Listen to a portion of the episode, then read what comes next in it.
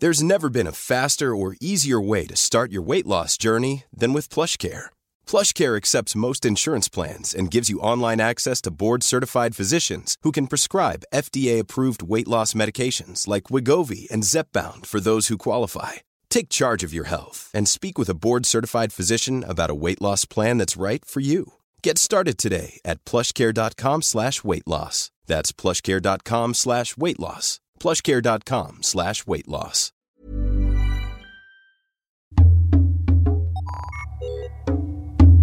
Remotas es un espacio flotante donde contamos historias que han marcado nuestra manera de entendernos como mujeres. Somos reflexivas. Somos intensas. Somos melancólicas. También a veces somos torpes y furiosas. Pero sobre todo, somos cómplices. Esto es Remotas, un podcast quincenal conducido por Begoña Irazábal, Sofía Garfias y Sofía Cerda Campero, donde entendemos la importancia de los vínculos entre mujeres.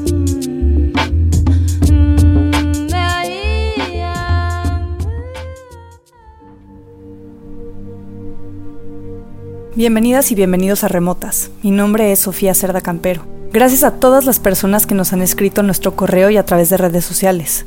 Sus comentarios y retroalimentación significan mucho para nosotras. El episodio que presentamos a continuación de alguna manera se enlaza con nuestro primer episodio llamado Cuando fuimos jacarandas, sobre la marcha feminista del 8 de marzo en la Ciudad de México. En este episodio hablamos sobre enojo, desolación, catarsis, gritos. También hablamos de sororidad, de sentir a nuestras madres cerca, de esperanza. Una esperanza que muchas de nosotras sentimos morir unas semanas después debido al confinamiento y los devastadores números de casos de violencia de género que, como cada año, solo han incrementado.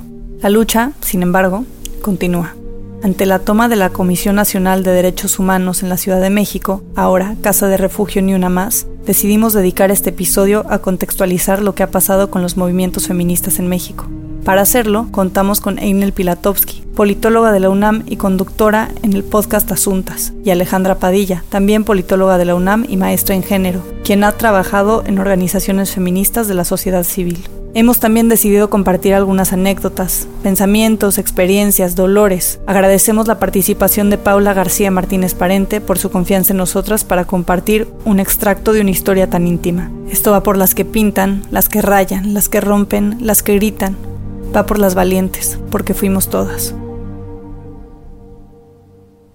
El jueves 3 de septiembre, colectivos feministas y familiares de víctimas de violencia de género tomaron la sede de la Comisión Nacional de los Derechos Humanos en la CDMX, exigiendo acciones efectivas y urgentes en contra de la violencia de género en el país, los feminicidios, la violencia sexual y sobre todo la impunidad y falta de justicia. La toma se dio después de que un par de mujeres que acudieron a una reunión con Rosario Piedra Cámara, titular de la CNDH, se negaron a salir de la sala de juntas. Una de ellas, Marcela Alemán, incluso se amarró a una silla para que no la sacaran, en protesta ante la impunidad por la violación de su hija. Justo cuando estaban por retirarse, grupos feministas que habían ido en apoyo entraron al edificio. Al frente del edificio, sobre el letrero de la CNDH, pusieron una manta que dice, Ocupa, Casa de Refugio, ni una menos México.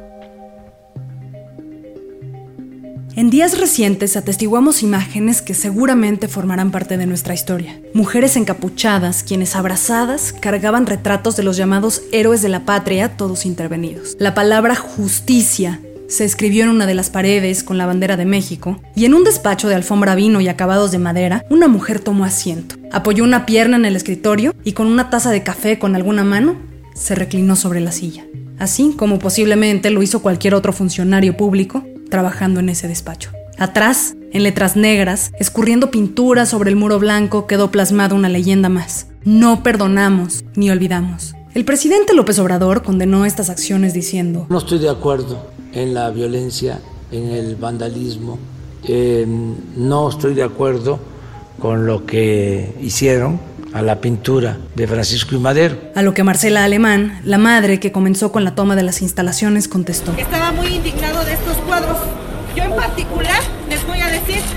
que este cuadro, estas flores, estos labios pintados, se lo pintó mi hija. Mi hija, una niña que a los siete años fue abusada sexualmente. Ajá. Entonces quiero decirle a ese presidente que cómo se indigna por este cuadro. ¿Por qué no Pero, ¿cómo llegamos a esto? La historia del feminismo se remonta a principios del siglo XX, cada ola con distintos logros. En los años recientes, la movilización de mujeres se ha masificado. Para darle contexto a esta simbólica toma de la Comisión Nacional de los Derechos Humanos, tenemos demandas contundentes. Invitamos a la politóloga Inel Pilatovsky a platicar con nosotras. Acá Inel. Quiero ser muy enfática que creo que estamos viviendo un momento histórico y y hay todo, o sea, nos antecede todo un proceso, ¿no? De, cómo llegamos a esta toma. Y para mí, el movimiento feminista contemporáneo en México, claro que hubo un movimiento muy importante en los años 60 y los años 70, hubo un movimiento sufragista, hubo un grupo revolucionario feminista que incluso peleó en la revolución, pero digamos que el movimiento feminista de nuestros días por así decirlo, pues nace en Ciudad Juárez, con las, con las desaparecidas y las muertas de Ciudad Juárez, que de hecho es donde surge eh, el lema Ni una menos, ¿no? con una poeta, Susana Chávez, que escribe Ni una muerta más, ni una mujer menos, que después es asesinada en el 2011, pero esa idea de, Ni una menos, de, de, Ni una mujer menos, que retoman en Argentina después en el 2015 y que ahora es el movimiento que está como muy presente en América Latina, empieza en Ciudad Juárez. Y en Ciudad Juárez pasaba un poco lo mismo que pasa ahora en Ecatepec, por ejemplo, o en otras zonas de México, y es que la impunidad y la posibilidad de poder cometer crímenes contra las mujeres en México es como una tarjeta verde. Existe licencia para poder hacer lo que sea con nuestros cuerpos. Después de años de que se intentó investigar qué pasó en Ciudad Juárez, la conclusión es que en Ciudad Juárez pasaba todo cualquier crimen que se quería cometer contra una mujer, ya sea violencia doméstica o temas de pornografía o temas de venganza o temas de violencia de otro tipo, eh, de relaciones entre pareja, eh, los ajustes de cuentas, todos se hacían en Ciudad Juárez porque se había vuelto una tumba donde ya nadie investigaba los crímenes. Y yo creo que lo mismo nos pasa hoy en día. Como nadie investiga los crímenes y tantos crímenes quedan impunes, da igual matar a una mujer porque ¿quién te va a investigar, no? Sí, claro, porque se puede. Exacto. Pero yo lo que, ahorita que, que hablas los 90, Ciudad Juárez, etcétera, les quería preguntar a ustedes como si se acuerdan de ver esto en la televisión, de seguir estas noticias. Nosotros, digo, yo tengo 32, tenía que, no sé, empezó como cuando yo tenía 6 años o algo así, a mediatizarse, igual un poquito más grande. Pero un poco la reflexión que yo tengo es que yo veía esto muy lejano y no como una noticia pertinente a género, sino más bien como una noticia más dentro del repertorio de noticias que de cosas que pasaban en México. Es que no era como el chupacabras, Salinas, la muerte las, muertas de Juárez. Las muertas de Juárez. Dentro del mismo repertorio de noticias horribles. Y no me, me, acuerdo que fue como hasta que yo estaba en, en prepa que empecé a identificar un poco más como, ah, órale, o sea, como están matando mujeres porque son mujeres. Pero la palabra feminicidio todavía no, no entraba en mi radar. No sé ustedes, Sofía y Bego, cómo, cómo vivían esto. Yo también coincido, ¿eh? O sea, como que siento que estaba en, digamos, en la agenda pública, pero que no, o sea, recuerdo que, que quizás le, empezábamos a poner o tratar de dar alguna explicación, porque hay como muchas casas, o bueno, muchas, más bien está la industria textil, entonces en donde había muchas mujeres, en donde salían a caminar, o sea, como que, como que se ponía un poco el escenario para que, para que las cosas pudieran darse así, ¿no? Este, y, y justo eh, hace unos días en una conversación entre amigas platicábamos que, que no podemos obviar que el movimiento feminista también está muy ligado al movimiento obrero. Este, mm. y, que, y que de alguna manera eso empezó a suceder, este, digo, en Juárez, porque, porque digo, más bien, e, en el tú nos puedes eh, decir un poco mejor o con más seguridad, ¿no? O sea, que, que justo era un, un, un, territorio libre, ¿no? Un territorio sin ley, este, pero donde también las condiciones de precariedad para las mujeres y los horarios de trabajo y las situaciones, o sea, nos estaban quizá exponiendo demasiado, ¿no? Sí, como que en la pirámide política social mexicana tan, tan, bueno, dentro de un sistema de castas absurdo, también, pues, ¿a quiénes van a matar? A las más vulnerables, son las primeras.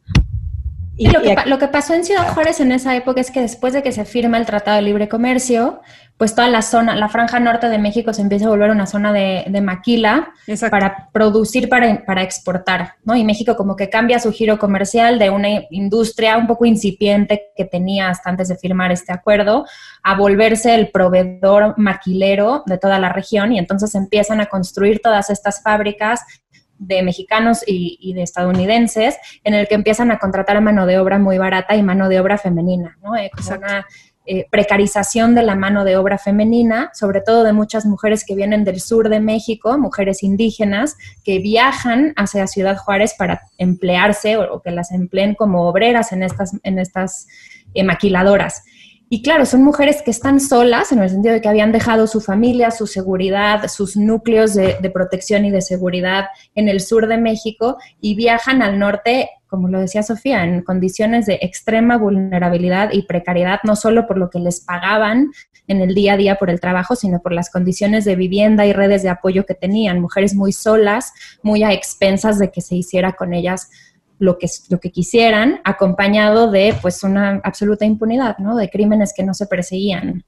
Y ahora que, que, recordaba nuestras infancias con estas imágenes en la tele, para mí, yo me acuerdo mucho en las noticias como tal, las imágenes de las cruces en el desierto, ¿no? De todas las mujeres que iban enterrando en el desierto. La Cruz Rosa. después, la Cruz Rosa, exacto, la Cruz Rosa con, sí, y la noticia de las muertas de Juárez. Pero se convirtió en una cosa, o sea, que incluso, por ejemplo, una artista, Teresa Margoles, fue su tema central de investigación durante mucho tiempo, en donde se fue a, Juárez a, precisamente trabajar con las mujeres eh, y su trabajo, digo, para quienes nos escuchan y no lo conocen, este, búsquenlo, representó a México en una Bienal de Venecia. Y bueno, pues el, tema central de, la investigación de Teresa Margoles es, es, la violencia y, durante mucho tiempo fue específicamente la violencia contra las mujeres. Y específicamente eh, hizo muchos trabajos en Juárez. Sí, y en cuanto a medios igual, o sea, sobre todo medios internacionales, pues ahí estaban metidos, viendo qué, qué información, porque pues Ciudad Juárez de pronto era un foco, pero era un foco noticioso, más no un foco de acción. O bueno, se corrígeme si estoy mal, Leinel, pero, pero ¿cuál era la acción política? O sea... Yo creo que es un tema que se dejó, se dejó pasar. Claro que hubo acciones gubernamentales, sobre todo al principio de, de este siglo, para intentar contrarrestar la violencia, sobre todo de activación de espacios públicos, alumbrado, ¿no? Como estas cosas para que se volviera un lugar más seguro, pero al final yo creo que la, la, violencia en México y sobre todo la violencia contra las mujeres responde a dos cosas. Por un lado, claro, la impunidad, o sea, cometer un crimen y que nadie te castigue, entonces, no, ¿por qué no lo harías, digamos?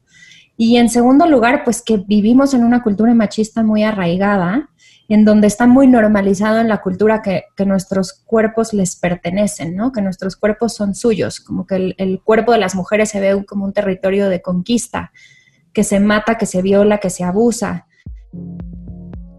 El abuso al cuerpo de la mujer está totalmente normalizado y hasta incrustado en la cultura mexicana.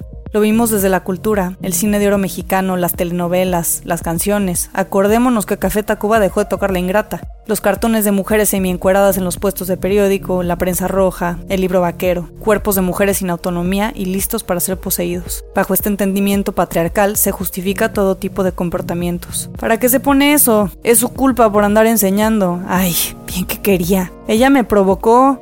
Que no se haga la difícil. Y así, subiendo en la escala de violencia hasta terminar en crímenes. ¿No quieres estar conmigo? Entonces te mato. Y de hecho, si retrocedemos cientos de años en el tiempo, a los inicios de la conquista, podemos darnos cuenta de que un aspecto del mito fundacional mexicano parte del abuso. Un abuso tan normalizado que no lo habíamos entendido y que no lo estudiamos en la escuela como tal. Vinieron los españoles a violar mujeres indígenas y a partir de ese abuso y de esa imposición de un cuerpo masculino europeo sobre el de una mujer indígena sumisa, resignada, nace como nuestra ahora civilización mexicana. Entonces yo a veces lo pienso y digo, si en la raíz de, en, en, el origen de nuestra civilización como país, por decirlo así, está una violación, ¿cómo no lo vamos a tener completamente interiorizado y normalizado en nuestra cultura? Si ese es el origen civilizatorio ¿no? de, nuestro país. Es, es, muy fuerte y es muy loco. Y no estamos hablando de eso, no estamos hablando de cómo los españoles violaron a todas las indígenas cuando llegaron, pero es algo que pasó.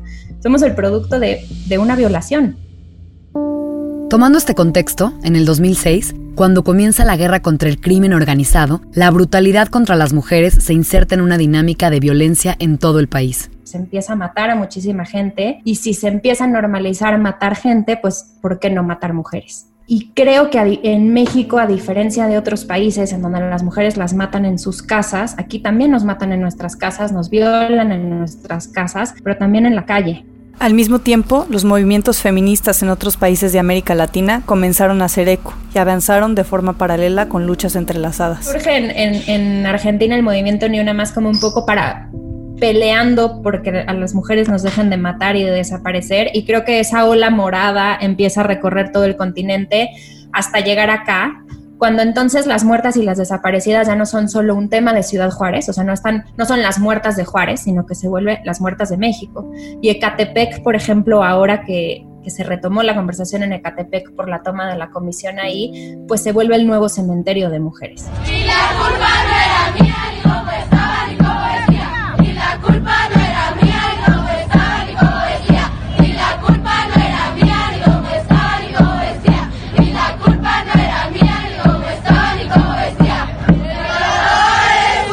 Acabamos de escuchar un fragmento de Un violador en mi camino, declamado a finales de 2019 por alumnas de la Preparatoria General Francisco Villa 128 en Ecatepec, Estado de México. Y como Ecatepec después surge Naucalpan y después surge en, en Guanajuato y después empiezan como a aparecer todos estos lugares del terror donde las mujeres las están desapareciendo y nos empezamos a dar cuenta de que no es un tema aislado y no es un tema de las muertas de Juárez, sino que es un tema además regional y es un dolor que compartimos en toda la región latinoamericana. Eso por un lado. Por el otro lado, el boom del Me Too en el 2017, o sea, todo lo que estamos viviendo hoy en día no se explicaría sin eso porque por un lado tenemos la lucha por la violencia contra las mujeres a las que violan, violan, matan, desaparecen, la violencia en los ministerios públicos, la dificultad de denunciar en un ministerio público y que se haga justicia, pero por el otro lado también tenemos una ventana de oportunidad que es hacer denuncias sociales en las redes, que eso no existía antes. para mí el, el éxito de cualquier movimiento feminista depende de que nos juntemos, de la sororidad, o sea, de estar juntas y, no dejarnos solas, y de la posibilidad de decir esto nos está pasando. Y las redes sociales nos dieron ambas. O sea, una denuncia de un Me Too y que después una mujer que no conozcas te diga yo también fui víctima de esta persona y otra diga yo también fui víctima de esa persona, te devuelve el sentimiento de no estoy loca, no fue mi problema, yo no me busqué que abusaran de mí, sino que el problema lo tuvo mi violador y somos muchas las víctimas y estamos juntas y nos estamos acompañadas. Y creo que ese colchoncito de confianza, por decirlo así, que, que generan las redes sociales y la posibilidad de decir yo también fui víctima, nos están permitiendo hacer muchas cosas y avanzar en muchos temas. Y yo estoy segura de que las feministas de hace 100 años nos verían y estarían impresionadas y orgullosas, ¿no? Dirían, se ha logrado mucho. A veces sentimos que no hemos logrado mucho y yo digo, hemos logrado un buen, falta mucho, pero esa posibilidad de denuncia y de sentirnos acompañadas en, en sororidad entre mujeres me parece fundamental en lo que estamos viviendo hoy en día. Es importante resaltar que muchas de las que integran distintos movimientos feministas apoyaban de alguna forma el cambio de gobierno, es decir, la toma de poder del presidente López Obrador, quien se describe a sí mismo como un líder de izquierda, y a Morena, su partido. Un nuevo mandato progresista podría indicar un cambio radical en políticas públicas y estrategias distintas en la agenda feminista. La realidad fue muy distinta. Se hizo el recorte de presupuesto más agresivo a organizaciones que trabajan el tema de la mujer. Y por otro lado, empieza la policía de la Ciudad de México, gobernada y dirigida por una mujer progresista de izquierda, a cometer crímenes brutales. Y yo creo que esa combinación de cosas generó un hartazgo que fue como prender un cerillo y que la pólvora explotara, decir, no puede ser. O sea, si ni siquiera un gobierno que se dice progresista de izquierda y en el caso de la mujer, eh, perdón, y en el caso de la Ciudad de México gobernado por una mujer va a implementar acciones a favor de las mujeres, entonces ¿qué nos queda? Y para mí ahí estuvo el punto de quiebre, ¿no? Ahí estuvo el punto de quiebre de la marcha de, agosto del 2019, que fue la famosa marcha en frente de la Procuraduría, la marcha de la Diamantina, y fue la primera vez que yo veía acciones de resistencia civil, porque no lo quiero llamar violencia, ¿no? Este, romper vidrios, quemar cosas en una marcha feminista a ese nivel. Y de ahí ya no nos pudieron parar. O sea, creo que ese fue el parteaguas, que después la marcha del 8 de marzo fue así y que ahora la toma de la CNDH responde a esta misma lógica de lo pacífico, y lo digo entre comillas, nos sirve. Llevamos años esperando que se implementen acciones. Teníamos la esperanza de que un gobierno de izquierda lo haría y ahora ya no hay nada más que hacer y vamos a quemarlo todo.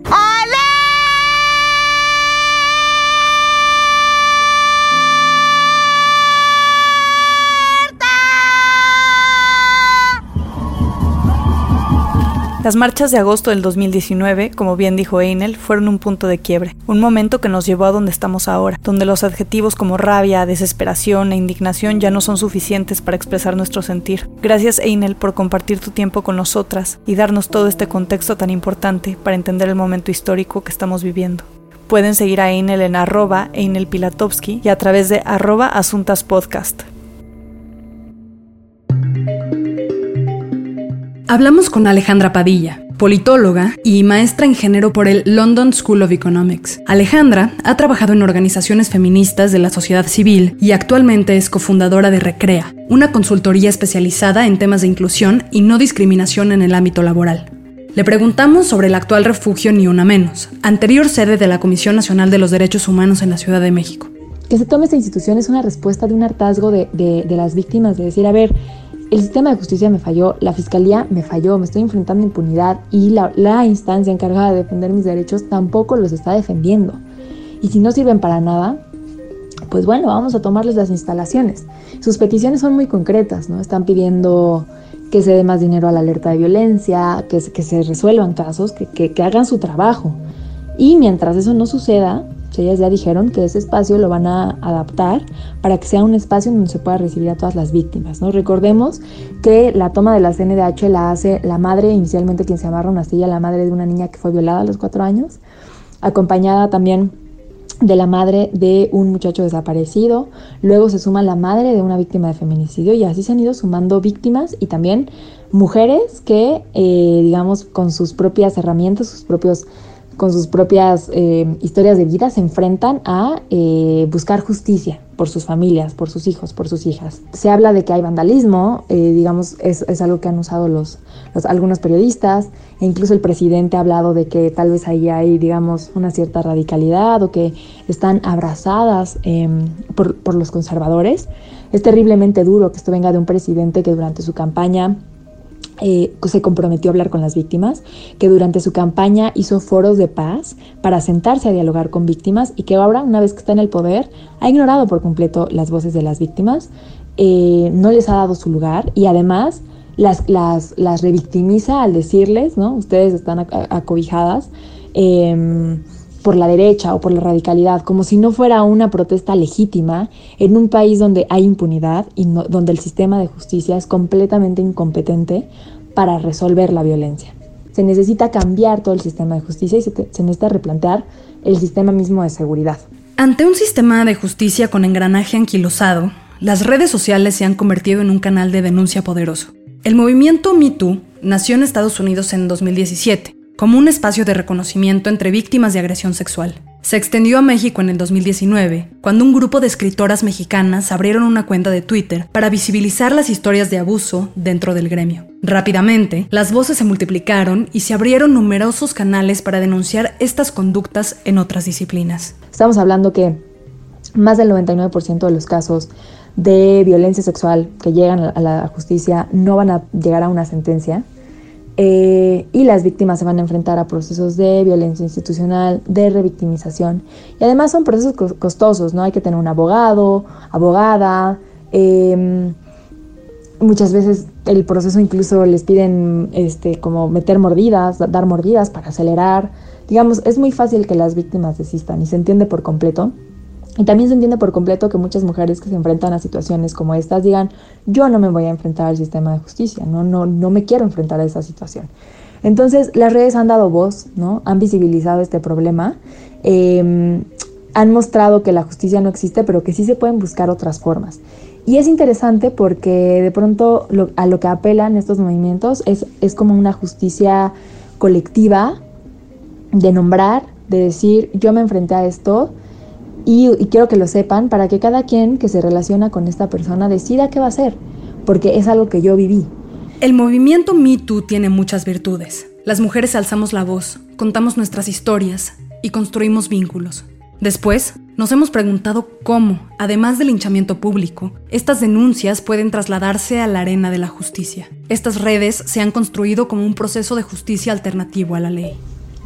El fenómeno de MeToo es interesante porque también, también dejó una parte incompleta. ¿no? Muchas mujeres alzaron la voz, muchas mujeres contaron sus historias y muchas se preguntaron, ¿y luego qué? ¿Fue suficiente que contara mi historia?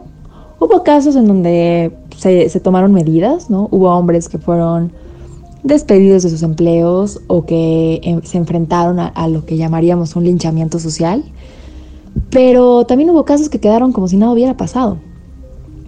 Y esto es tremendo porque, porque nos muestra dos cosas, ¿no? Nos muestra que, que las redes sociales no son suficientes para, para pensar procesos de justicia colectivo, tenemos que seguirle dando vueltas. Y la verdad es que no hay una respuesta, yo no la tengo, ¿no?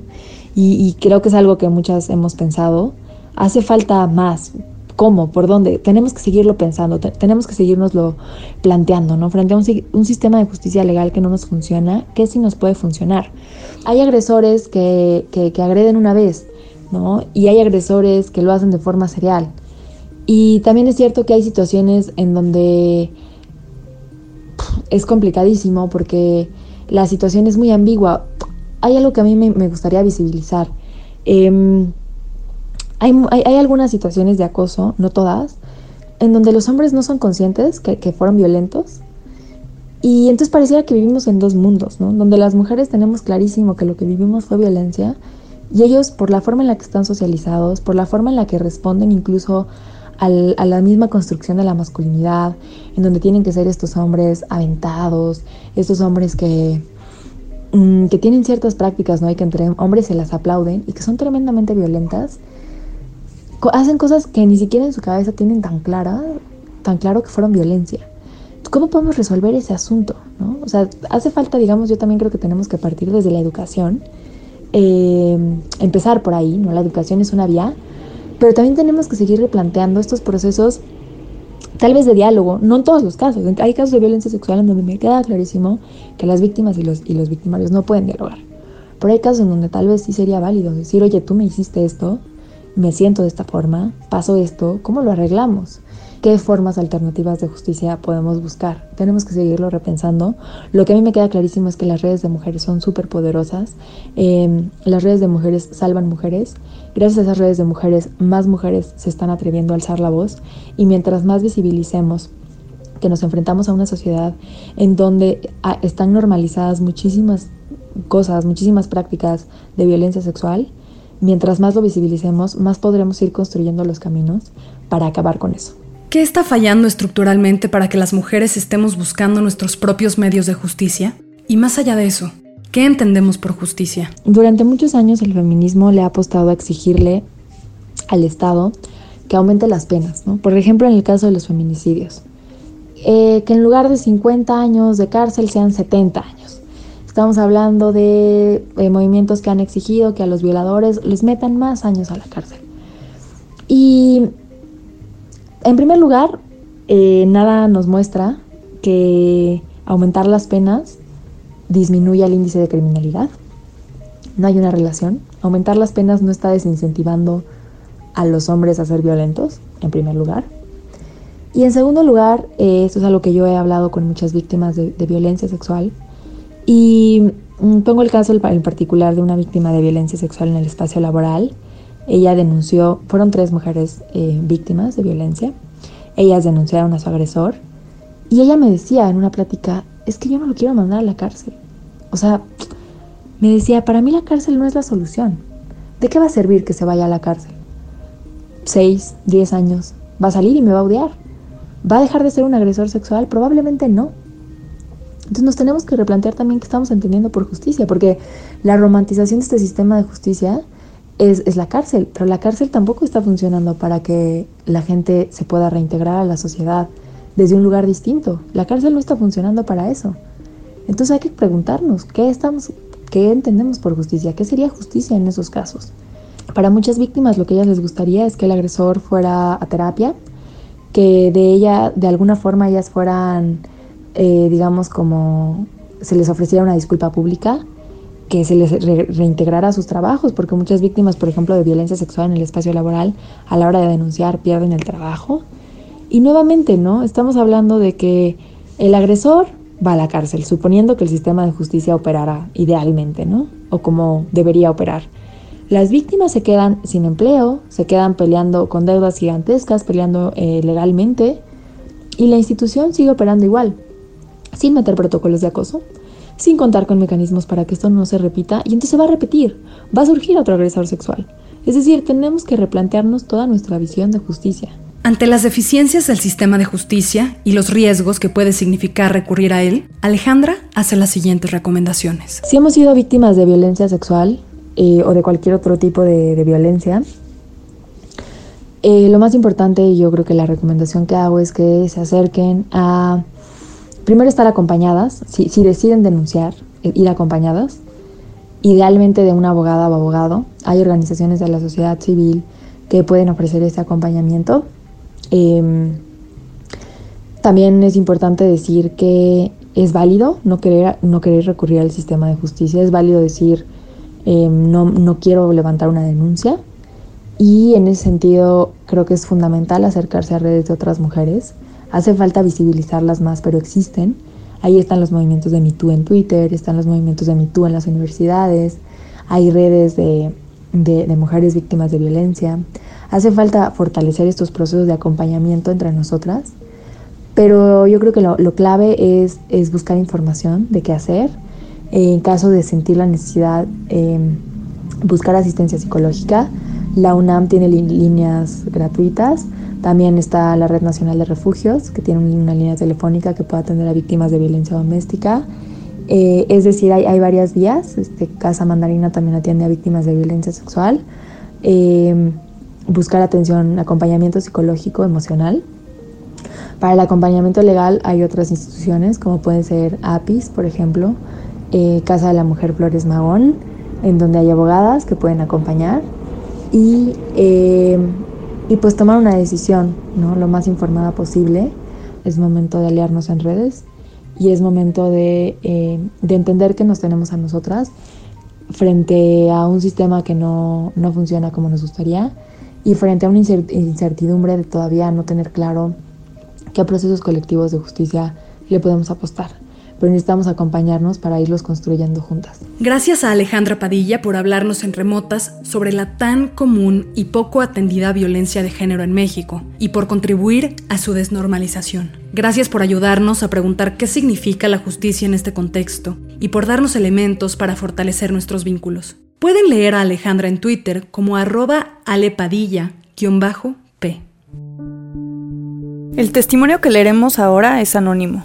Lo compartió una mujer cercana a nosotras para que lo leamos y reflexionemos.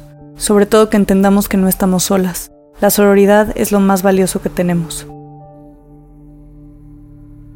Acababa de cortar con mi novio que nunca había sido mi máximo. Anduve con él porque sí, porque era fácil. Cuando la relación se acabó empecé a salir mucho. Pensaba que era una, entre comillas, época loca. Aunque ahora que lo pienso, la verdad es que no tengo de qué sentir culpa. Lo que pasa es que mis papás se preocupaban mucho, entonces a veces prefería no avisar por miedo a incomodarlos, despertarlos, o solo por quedar bien, pero quedaba peor. Pienso que hace mucha falta que los papás negocien con sus hijos y les expliquen más a detalle lo que les preocupa, y que se comporten por igual con hombres y mujeres, que haya confianza, pero no, a las niñas, sobre todo, nos enseñan a ser complacientes todo el tiempo, a darle gusto a medio mundo, a dejarnos al final. Tanto así que luego no sabemos ni qué queremos nosotras mismas. Vemos que las novias de nuestros hermanos duermen en nuestras casas y a nosotras ya nos están haciendo un mega pancho por un escote. Resulta complicado decirle a los papás, ya crecí y quizás no soy como esperabas. En fin, yo salía mucho de antro. Tenía el pelo largo de sirena, me sentía guapísima. Acababa de descubrir el poder de la zumba. Me gustaba arreglarme con unas amigas bastante fresas que tenía en esa época, ponerme vestidito, tacones, mucho perfume y al antro, directo. Un día conocí un güey que me gustó mucho, era el primo de una amiga, todo cuadraba bien. El tipo obviamente era fan de Luis Miguel y parece ser que también de Maná. Oh oh. Pero yo estaba bien ilusionada. Se me antojaba andar con un pendejo así. Nos dimos unos besos e intercambiamos teléfono. Lo busqué de manera inocente casi toda la semana. Quería que me invitara por un helado de coco de Santa Clara. al cine, lo que fuera. Y nada. Total, el monigote me invitó a salir un sábado. Yo no podía de la emoción. Estaban de moda los leggings con blusa larga y obviamente eso me puse, con el pelo seco, medianamente en ondas. Fuimos a casa de un amigo suyo llamado Javi, un papanatas mayor que tenía un cuarto de juegos, güey, con motivos de golf, güey, y encima de todo motivos taurinos, güey. Pero yo estaba feliz, aunque me pareció raro que no hubieran invitado otras chavas, amigas o algunas novias de estos personajes. De todas formas, yo estaba ahí, e hice mi mejor esfuerzo por caer bien, ser chistosa, pero tampoco intensa, pero tampoco empalagosa. También me pareció extraño que le estuvieran cargando tanto la mano a las cubas, como que dije, uff, esto es mucho. Dieron las 10 o por ahí y todos nos trepamos un Mini Cooper y nos fuimos al antro. Yo ya bastante peda. Y en el lugar, este güey como que me insistía que le siguiera con el alcohol. Y durante una canción como de Juan Gabriel con Rocío Durcal, así como déjame vivir. Y bengalas de champaña me dice, ya vámonos, despídete que ya nos vamos. Y pues muy obediente, dije adiós a estos amigos y nos trepamos al coche. Yo bastante tomada, pero contenta de ir con él. Íbamos camino a su casa cuando este güey de pronto se mete un motel. Recuerdo vagamente haber pensado, pues no me ha preguntado, ni siquiera me lo ha pedido. Efectivamente, él nunca me dijo nada, y pensé que quizás ahora así era la cosa, igual esto era más moderno, más actual, pero no, en realidad yo no quería, y nunca se planteó la posibilidad de decir no, quise quedar bien, para luego además sentirme culpable por haber ido a un motel, estar además ahogada y no entender bien la situación. Hay que aprender el no. Hay que aprender a nunca perder la voz. Sobre todo, aprender a tomar decisiones. Qué triste no poder confiar y que abusen de ti. Esas heridas no se borran y nunca dejan de punzar.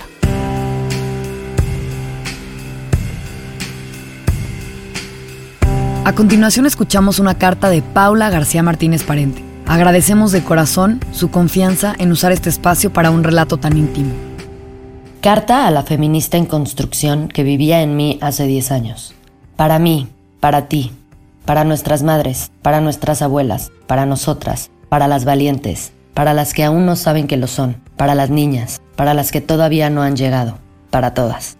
Si hace 10 años hubiera sabido lo que hoy sé, te hubiera dicho que no eres una zorra, que no te hace ser una mujer menos digna o merecedora de amor el querer explorar tu sexualidad, que no tienes por qué sufrir consecuencias por hacerlo, que tienes el mismo derecho que ese hombre adolescente de divertirte con quien quieras y que eso, eso no te pone a ti en el rincón de las putas, de las zorras, de las apestadas. Te hubiera dicho que cuando tu mejor amigo te dijo que eras de las pocas mujeres inteligentes que él conocía, existía una palabra para describirlo, misógino. Te hubiera contado lo que es un misógino, cómo se distingue y cómo escaparte de su manipulación, te hubiera dicho que eres tan capaz como un hombre de escribir, de dirigir una película, de dar una opinión política. Te hubiera hecho entender que tus sentimientos son válidos, interesantes, y que expresarlos no te hace convencional, no te hace una mujer típica sensible, te hace abierta, te hace honesta, te hace humana, te hace valiente. Te hubiera dicho que no porque ya estás en la cama con un hombre tienes que tener sexo con él, que se vale decir que no, te hubiera dicho que para validar tu sensualidad no lo tienes que hacer a través de los ojos de un hombre, que no es tu obligación ni la única forma de sentirte mujer, que vales por muchas otras cosas más. Y es que muchas de nosotras hemos sido de alguna u otra manera víctimas de un abuso. Lo hemos normalizado. Es más, apenas nos estamos dando cuenta. O si sí nos dimos cuenta y nos callamos, por fin nos atrevemos. Es en este riesgo donde queremos, deseamos encontrar el cambio. Paula le habla a su yo de los 20 la abraza, le cree, confía, le da palabras de aliento. No, no significa te estás haciendo la difícil. No, no significa ahorita se calienta. No es no. Te explicaría la paradoja de la noche y la mañana.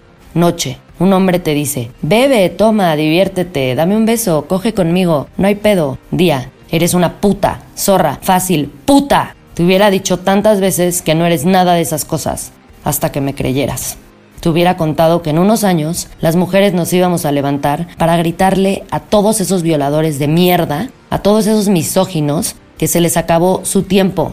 Te hubiera dicho que lo que te pasó a ti le ha pasado a muchas, que se han levantado en un movimiento masivo y han podido tirar a magnates poderosos de Hollywood. Tú también puedes hablar de tu dolor. Valen mierda los que se incomoden por tu verdad. Yo sé que tu silencio por no incomodar a tu círculo o perder amigos te está sofocando con un resentimiento profundo. Y ni siquiera es un sentimiento hacia ese cabrón, sino hacia ti, porque es aquí cuando demuestras la fidelidad más importante, que es la que te tienes que tener a ti misma.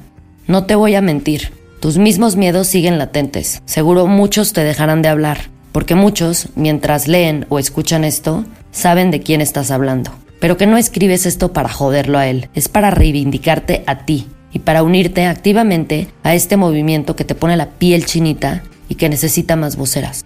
Que sí, que van a hablar de ti, que te van a cuestionar todita, que van a decir que estás mintiendo, exagerando, que eso no ha cambiado, porque todo es parte del mismo síntoma, del mismo problema problema ancestral que ha normalizado, permitido y fomentado la violencia y degradación de la mujer. Que ese cáncer se llama patriarcado, palabra que mi querida ventañera ni siquiera te suena aún, pero que por eso mismo no me quiero quedar callada, por ti, ni una más, ni una menos.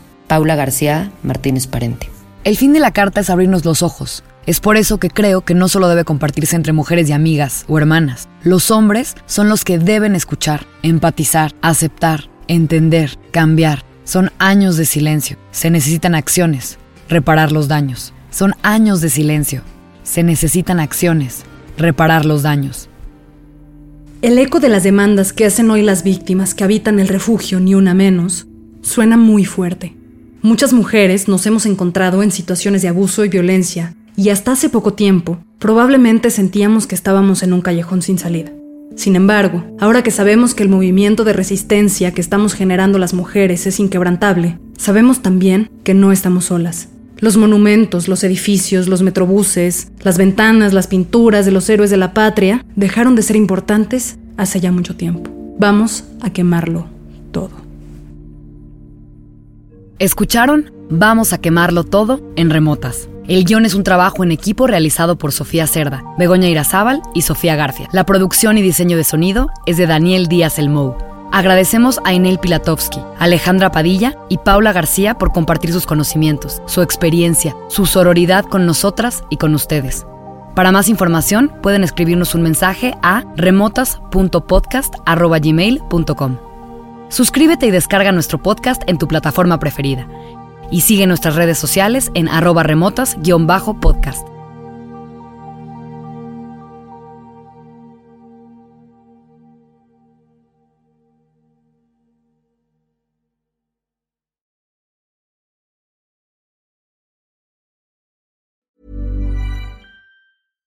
Hey, it's Paige DeSorbo from Giggly Squad. High quality fashion without the price tag. Say hello to Quince. I'm snagging high-end essentials like cozy cashmere sweaters, sleek leather jackets, fine jewelry, and so much more. With Quince being 50 to 80% less than similar brands. And they partner with factories that prioritize safe, ethical, and responsible manufacturing. I love that. Luxury quality within reach. Go to quince.com slash style to get free shipping and 365 day returns on your next order. Quince.com slash style.